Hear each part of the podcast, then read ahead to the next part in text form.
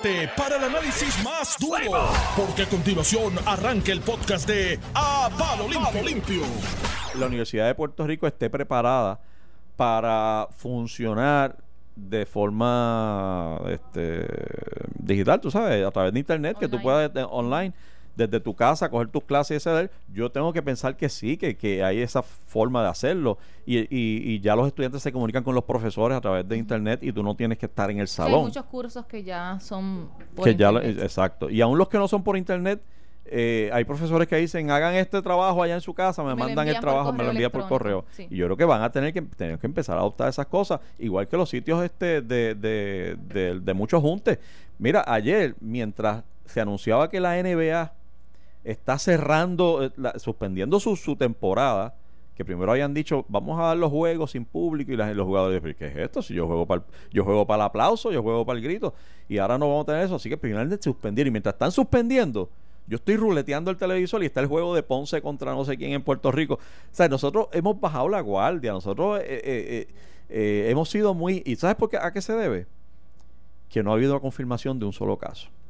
Tan pronto aquí se confirme, que yo espero que entre hoy y mañana, el primer caso, el de la, el de la, la señora italiana, este, tan pronto se confirme, oye, ojalá no se confirme ningún positivo, pero si se confirma un positivo, aquí el, el, grado de alarma ya tú verás que va a subir. Y vamos a tener que empezar a escuchar y a aceptar y tolerar medidas un poco más estrictas de no viajar, de no aceptar entrada de barcos y aviones de esos sitios. La Organización Mundial de la Salud, en la conferencia de prensa que, que dieron ayer y que revelaron con un poquito de cautela que ya es una pandemia el caso del coronavirus, el director dijo que, que pedía más acción de, por parte de los gobiernos para lograr detener la expansión del coronavirus dando a entender que muchos países no están tomando unas medidas eh, muy drásticas para lograr detener esto.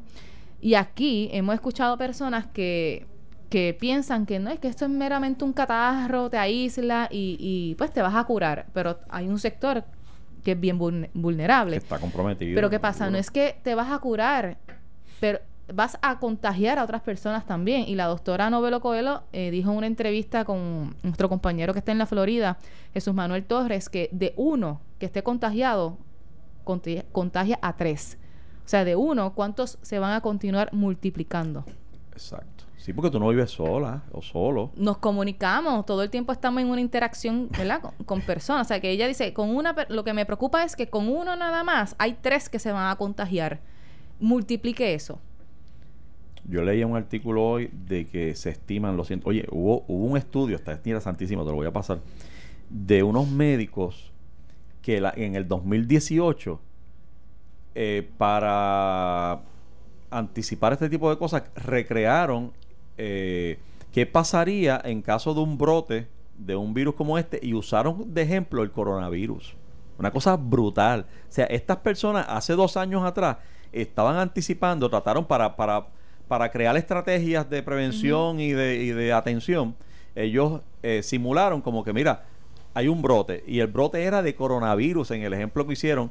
Claro, no era de China, era de un brote que ellos crearon y que se, que se da por un accidente en un laboratorio en Europa. Mira que qué interesante, esta gente ya anticipando, por eso hay que escuchar los, son estudios hay que escuchar los científicos por encima de los políticos siempre. Este bueno, la realidad es que se debe escuchar a los expertos en el tema. Y ellos dicen... No a cualquiera, ni, ni estar de boca en boca. Estamos todos los medios buscando a las personas con la mejor eh, capacidad profesional para que explique exactamente eh, los síntomas de coronavirus, qué se debe hacer. Obviamente el gobierno entra porque hay que activar unos protocolos de salud, de, ¿verdad? de salubridad, pero los expertos son los que obviamente tienen el conocimiento de, cómo es el comportamiento, de lo que al momento se puede saber de este virus porque es totalmente eh, nuevo.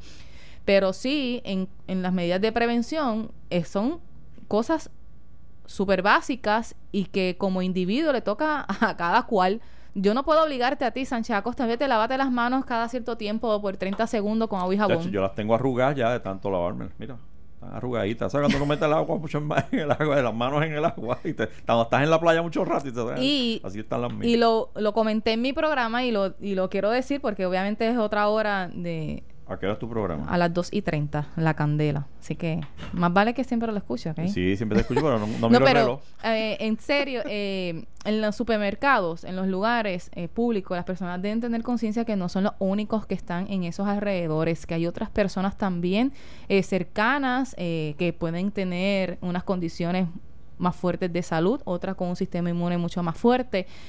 Pero a mí me sorprendió que en el momento en que estamos discutiendo todo esta, eh, cómo son las medidas de prevención, el contacto, eh, cómo debes de lavarte las manos, utilizar los desinfectantes, había una persona, un caballero, que para coger la bolsita que se utiliza para las verduras y las frutas en esa área del supermercado, se escupió las manos.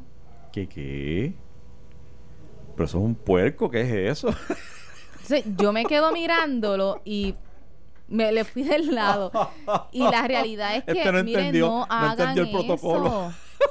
No hagan eso. Acuérdense que ustedes no son los únicos que van a tocar lo que están ah, cogiendo. No, tú lo que dices es que se, pero se mojó el dedo para poder abrir la bolsita. Sí, lo que también hacen que tampoco se debe hacer. O sea, no fue que hizo. Humedecerse los dedos para abrir. No, él soltó la bolsa y se escupió. Literalmente puso las dos manos juntas. Y se escupió. Y se escupió para entonces frotar la, la, bolsa que va a estar abriendo. Porque esas ah. bolsitas a veces tienen una dificultad para abrir. Sí, para abrir, sí, ah, siempre. Pero no haga eso. No, pero tú sabes por qué lo hizo. Porque no quiso ponerse el dedo en la lengua. No, pues claro, entonces que el otro coja eh, lo que estaba tocando. se, escupe, el dedo. Fíjate que no entró nada, sino que salió de su cuerpo. Sí, ese salvaguardó, pero el otro que venga, el otro que venga a tocar eso, pues entonces que, que coja el virus, la bacteria. Miren, Qué cosa más por favor, tengan conciencia de que no son los únicos que están alrededor y que van. El tipo dirá, yo me la comí. Yo estoy, ya que yo me protejo, yo estoy que no me coge ni un catarro a mí con esto. Mira cómo yo escupo para adelante, nada, entra a mi cuerpo. Este, pero lo que te decía de, de estos científicos es que ellos, en la línea que tú estabas trayendo ahorita, anticiparon que más de un 50 a 60, quizás 70% se va a contagiar de alguna manera en este proceso, que tú estás hablando de, la doctora eh, Novelo Coelho. que habla de, de, 1 a 3, que cada uno es a 3. Efectivamente, dicen que un 50% de la población se puede contagiar. Obviamente, afortunadamente, el, la tasa de mortandad es, es baja, pero sigue siendo una tasa de mortandad. Y como tú decías ahorita, aquí hay una gran población de personas mayores o sea, que yo oigo mucha gente como que, no, no, eso, eso es para la gente mayor, los que está. pues, pues, ¿cuánta gente mayor tenemos aquí? ¿O es que no nos importa que se muera una persona porque es mayor? Vamos a una pausa. Cuando regresemos, tengo un par de cosas de contarte. Estás escuchando el podcast de A Palo Limpio de Noti1630. de regreso, amigos, a Palo Limpio. Estamos aquí. Hoy es jueves, iba a decir viernes jueves 12 de marzo del 2020. Yo soy José Sánchez Acosta. Hoy conmigo está aquí Ileana Rivera de Liz, nada más y nada menos. y es Ileana con I. Con I. Y I, no es Ileana, es Ileana, ¿viste? Como yo te escucho. Muy bien, muy bien. este, mira, redondeando el asunto del coronavirus, y yo de verdad no sé hasta qué punto nosotros seguiremos hablando de estas cosas, eh, pero pero bueno, siguen saliendo las noticias y me parece importante que, estemos informados. No obstante, es tanta la información que se recibe que es bien fácil perderse en el bosque. Sí, es demasiado. Y tergiversar alguna. Te voy a decir, mira, eso, eso sí, voy a leer un mensaje. Ay, yo no, se lo perdí. Caramba. De una persona que me escribe, no me autorizó a. No voy a decir su nombre, pero dice buen día. Y esto lo voy a leer porque es un ejemplo de, de algo que me parece que. O sea, puede, podemos ejemplificar. Eh, yo estoy enferma desde la semana pasada. Mis síntomas son los siguientes y aparecieron de uno en uno durante la pasada semana. Dolor de estómago, fiebre y migraña, running nose y tos seca. Y un rash. Yo soy de los grupos sensitivos. Soy diabética. Y con otras condiciones. Y aquí está la parte que te quiero destacar. Pero no me atrevo a ir a ningún médico eh, u hospital porque me van a tratar como sospechosa. Pues bueno, pero tiene que hacerlo. Es que, sí, en ese que estamos. Y yo le, agradezco un montón. Ella siempre me escribe y, me, con, mucho cariño. Este, pero para empezar, debo decir, Esos no son necesariamente los síntomas. Migraña, dolor de estómago, hasta ahora que yo eh, no, he escuchado eso como síntoma. Claro, le añade fiebre, le añade tos seca y, ya con eso nada más es un suficiente cuadro para yo en estas circunstancias, si no pasa, si no existiera esta situación de coronavirus, no estaría diciéndote esto, pero en la medida en que al día de hoy esos son síntomas, yo estaría llamando al 999 6202 para por lo menos obtener algún tipo de orientación de qué debo hacer y a dónde dirigirme, si se agrava o no se agrava. Por ahora, por tener esos síntomas, yo pensaría que la persona debe guardarse en su casita. No, y si le mandan a hacer la prueba, pues mucho mejor, porque así se descarta eventualmente si... Claro. Porque entonces si tuvo contacto con otras personas, también podría poner en peligro. Por eso te digo, aquí hay tres pasos, y esto es un análisis bien simplista que no pretende ser exhaustivo para nada está la obligación, la responsabilidad individual tuya y mía de nosotros eh, eh, prevenir tomando las precauciones que, se, que están ya abnáuseas por ahí. Lávate las manos, no tosa, no estés con personas que esto, no se abracen, no dejen la mano, no se abracen, no se, no se toquen, eh, no se escupan las manos cuando abran las bolsitas. pero entonces está la responsabilidad institucional, gubernamental, de qué hacer en aquellos casos donde ya tienes, ya tienes la sospecha. Y para mí, yo lo divido en dos. Está la identificación pronta y está el aislamiento. Esas son las dos gestiones donde debe concentrarse el gobierno. Por lo tanto, las pruebas ya deberíamos tenerlas aquí. Entiendo que se le, se le ha dado prioridad a aquellas jurisdicciones donde ya ha habido casos confirmados de, enviarle más pruebas. Pero Puerto Rico ya a esta altura debería tener aquí 1.500 eh, kits para hacer pruebas de, del coronavirus, hace rato ya.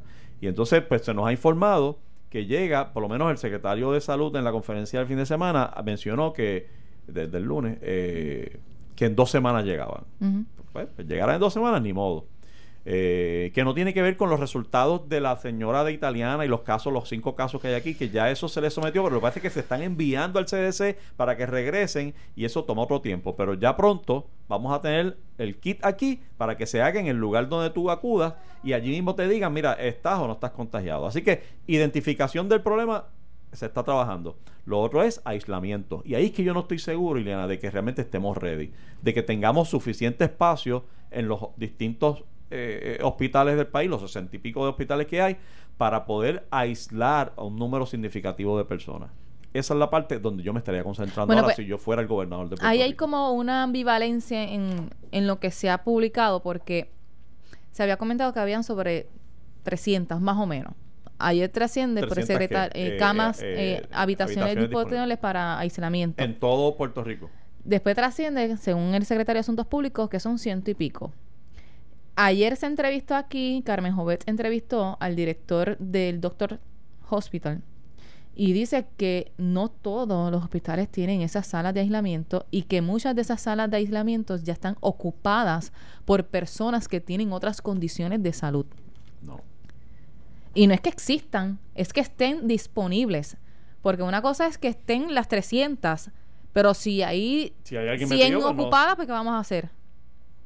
Pues no están disponibles. Exacto, exacto. Y esa es la parte donde yo creo que... Que existan, sí, pero que estén disponibles. Pues entonces que tú haces, síntomas. Pues entonces que tú haces sacar, movilizar a ese paciente inmediatamente, trasladarlo a lo que se hace ese protocolo. Y, y entonces activas entonces dos protocolos, el de traslado de un paciente más los los médicos que estén en, la, en el área prepararse para recibir un paciente con que eh, eh, es, es, es casi segregar un área de todos los hospitales para esto.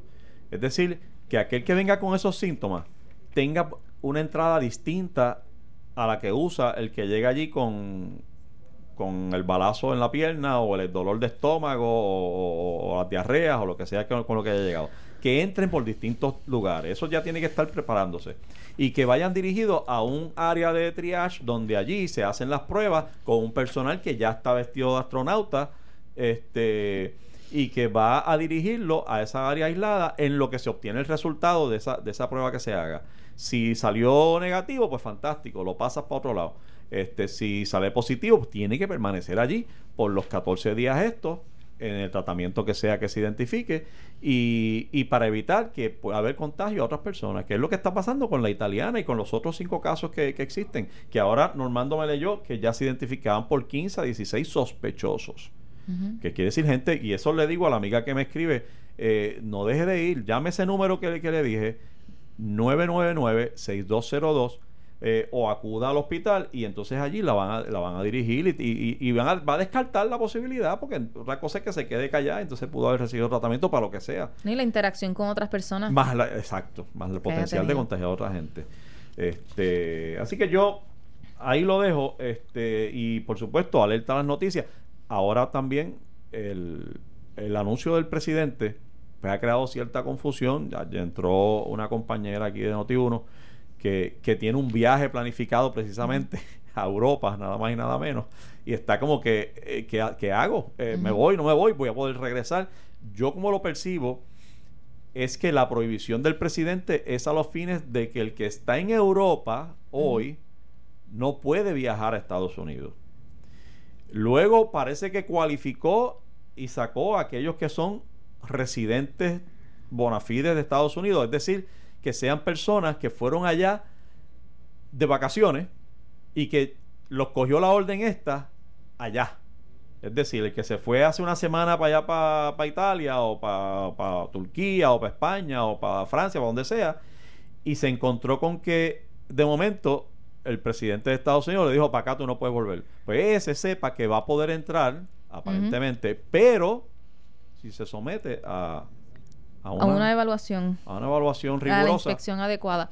Sí, inicialmente, y parece que esto también creó confusión allá en Estados Unidos, porque él había comentado que se iba a autorizar nada más el regreso de, de estos ciudadanos estadounidenses que estuvieran allá. Y de paso había también comentado que, esta orden también incluiría esta prohibición el transporte de carga y excluye al Centro Unido, al Reino Unido, debo decir. Pero allá después, en otro medio también intenta aclarar la información porque parece que fue confusa de ese discurso y establece que los estadounidenses y los residentes permanentes permanentes en Estados Unidos que estén en Europa aún podrán volar a Europa y se les permitirá regresar a Estados Unidos durante ese periodo de 30 días. O sea que el estadounidense sí va a poder hacerlo. Por eso no lo entiendo, porque eso está muy amplio. ¿Y si va a Italia? ¿Lo va a dejar regresar? Pues entonces no estamos haciendo nada. O sea, si, si la idea es evitar que personas que están en áreas altamente contagiadas entren a Estados Unidos, pues entonces esa, esa, esa excepción que estás creando ahí, pues no, no derrotó todo el propósito de la medida. Entonces, más adelante aclaran que parece que él corrigió la prohibición de la carga, que era lo que había comentado. Habrá exenciones para los estadounidenses que se hayan sometido a exámenes apropiados y a estas prohibiciones no solo se aplicará a la enorme cantidad de comercio y carga, sino a otras cosas a medida que obtengamos la, la aprobación. Después el presidente aclaró a través de Twitter Recuerden, es muy importante que todos los países y empresas sepan que el comercio no se verá afectado de ninguna manera por la restricción de 30 días para viajar desde Europa. La restricción detiene a las personas, no a los bienes. Esa fue la aclaración que él hizo después del discurso que, di que revelaba que... A las personas, no los bienes. A las personas que cuando vayan y eso, que únicamente son los estadounidenses que van a poder este, hacer ese intercambio si tienen la inspección rigurosa. Este, mira, me, escribe una persona de alto destaque en la sociedad. Un ex gobernador. He dicho nombre yo. Mm. He dicho nombre yo. este, me está explicando Alejandro García Padilla, lo tira al medio. que no, algo importante, lo de los hospitales, que usted decía que eh, hay, hay, que buscar la forma de segregarlo y él me dice que probablemente ese tipo de medida no es efectiva si no tienes lo que se llama presión negativa. Tú sabes que tú entras a estos sitios que tienen el aire eh, de hecho, te ponen el aire en la puerta y tú te despeinas todo cuando entras. Y, bueno, en los supermercados lo hay. de hecho, y eso es para que no para que no entre este digo no sé si a eso es que se refiere eso a esos mecanismos del, del aire esa presión que empuja para, empujar para afuera eh, pero dice si los cuartos donde están los pacientes del virus no tiene presión negativa tienes que aislar el hospital entero. Hmm. No puede ser por piso, porque la presión significa negativa significa que cuando se abre la puerta, el aire entra al cuarto, pero no sale. Y eso es lo que tú buscas, que entre al cuarto, pero que no salga. ¿Cómo tú logras eso? Con presión negativa. ¿Cómo se logra presión negativa? Pues eso le preguntan a Alejandro ahorita cuando él esté aquí. ¿Y el este, acceso a través de la puerta? ¿Cómo es eso? ¿Cómo sería eso? Ah, pues interesante. Yo, yo, hasta ahí llego yo. Mis, mis, limitados conocimientos hasta ahí llegan, Eliana. Tú le preguntas a Alejandro que viene ella mismo y que parece que, que cogió el cursito. Pero mira, este, hablando de todo... ¿ah? Eso te iba a decir que, eh, hablando todo un poco, este no podemos pasar por alto y la gobernadora no puede pasar por alto que en medio de esta crisis, la verdad que la gobernadora hay que reconocer, le han tocado unas crisis eh, buena gente. Eh, igual que al gobernador Rosselló, eh, es el PNP. Es el PNP que lo persigue. Rosselló allá con los populares van a decir lo mismo. Nos tocó también situaciones Más vale que los populares si ganan les toque, les toque un temblorcito o algo. No, Ahí rápido escribe la gente. Mira, Sánchez Acosta dijo que está deseando el mal para, el prójimo. No, no, pero da la casualidad que en esta administración Ricardo Rosselló se enfrentó a dos huracanes eh, sin precedentes. La gobernadora, bendito, ella llega en agosto, fue que llegó ella. Y en enero se está enfrentando a terremotos. Y ahora a un virus sin precedente global, una pandemia. O sea, esto no está fácil. Y en el caso de la gobernadora, que llega de forma casi accidentada, porque no fue que ella corrió y planificó esto en su vida, de momento se tiene que enfrentar a, un, a, a, a esta situación este, y lamentablemente, pues no podemos olvidarnos de lo pasado, porque llegó el coronavirus y hay unas situaciones que atender, pero no podemos pasar por alto que hay otras que han pasado y que están por ahí todavía pululando. Mira, la gobernadora tiene sobre el su escritorio, Iliana, nada más y nada menos que el Código Civil de Puerto Rico. Tiene el Código Electoral. Tiene nombramientos importantes como el del secretario de Estado allí sobre el escritorio. Tiene un proyecto plebiscitario de estadidad, sí o no, para aprobar o no aprobar sobre su escritorio mientras está atendiendo protocolos de coronavirus y toda la cosa. Y entre ellos tiene también el, el, el cocoroco está encima, la nube gris esta del informe de los suministros, que aparece el Estado negando acceso al contenido del, dichoso informe de los suministros de, Ponce que incurrió allá el León. Este, y, y ayer intervino el presidente del Senado y le dice Mire, buenos días, gobernadora. Recomendación. Entregue el informe ese ya. Está bueno ya. Vamos a entregarle eso y salimos de esto porque se abre. De hecho, lo que he estado yo diciendo hace unos días.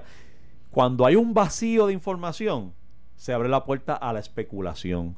Y en la especulación es hasta donde la imaginación te, te lleve.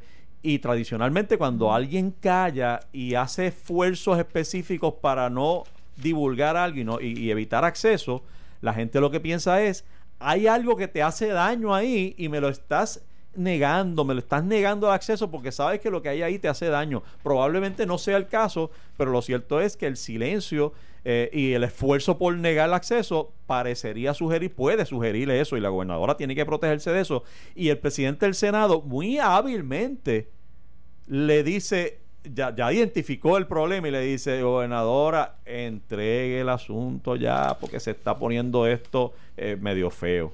Eh, cuando tú tienes a una juez del Tribunal de Primera Instancia diciendo que el gobierno ha sido temerario, que le ha mentido, y tienes la comisión especial creada en la Cámara de Representantes, ready con cargos de perjurio en tu contra, suelta el dichoso informe ya. Sobre eso se le preguntó hoy a la gobernadora que Normando Valentín y ella dice que lo que se ha dado instrucción es que se haga lo antes posible la investigación, que se termine ya, entiéndase para eventualmente entonces publicar ese informe.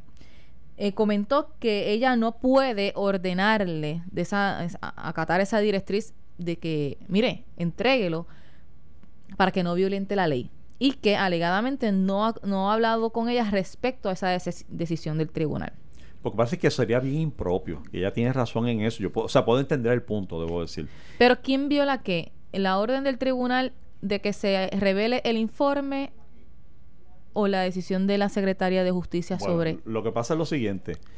Como sobre la investigación que está haciendo. Como secretaria de justicia que fue ella antes de ser gobernadora, ella sabe muy bien lo incómodo lo incómodo, no voy ni a entrar de si es legal o no ilegal, es lo incómodo que tú recibir una llamada de fortaleza para decirte a ti, secretario de justicia, cómo tienes que hacer tu trabajo.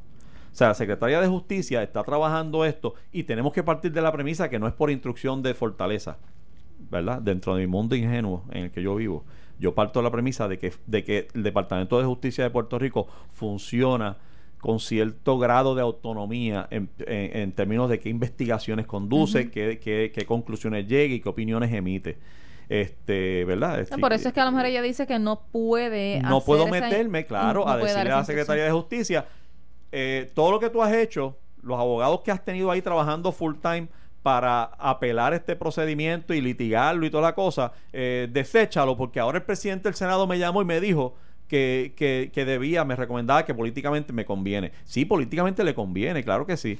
Lo que pasa es el Estado de Derecho hoy es que en este momento no se va a divulgar.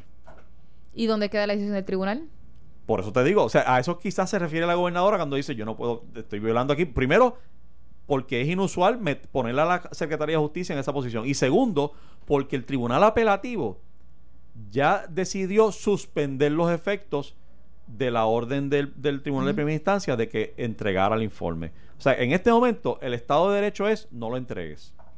Entonces, si ella dice que sí, pero yo entiendo el presidente del Senado cuando dice tú tienes el poder de hacerlo. Llama y entrega y se acabó la apelación, sácalo del apelativo, porque el apelativo va a decir, bueno, mientras esté aquí está suspendido, pero si ya lo quitaste de aquí, pues ya no estoy sujeta a la, orden del tribunal. Me dice Nelson, alias mente maestra. Ya se acabó. Que esto se acabó, Iliana. Gracias, Iliana, por haber estado Entonces fue más rápido que mi media hora de las 2 y 30. Ah, te, voy a, te voy a, invítame, es que tú me invitas a uno, pues. Pues te lo debo. Esto fue el podcast de a, Palo Limpio de Noti1630. Dale play a tu podcast favorito a través de Apple Podcasts, Spotify, Google Podcasts, Stitcher y notiuno.com.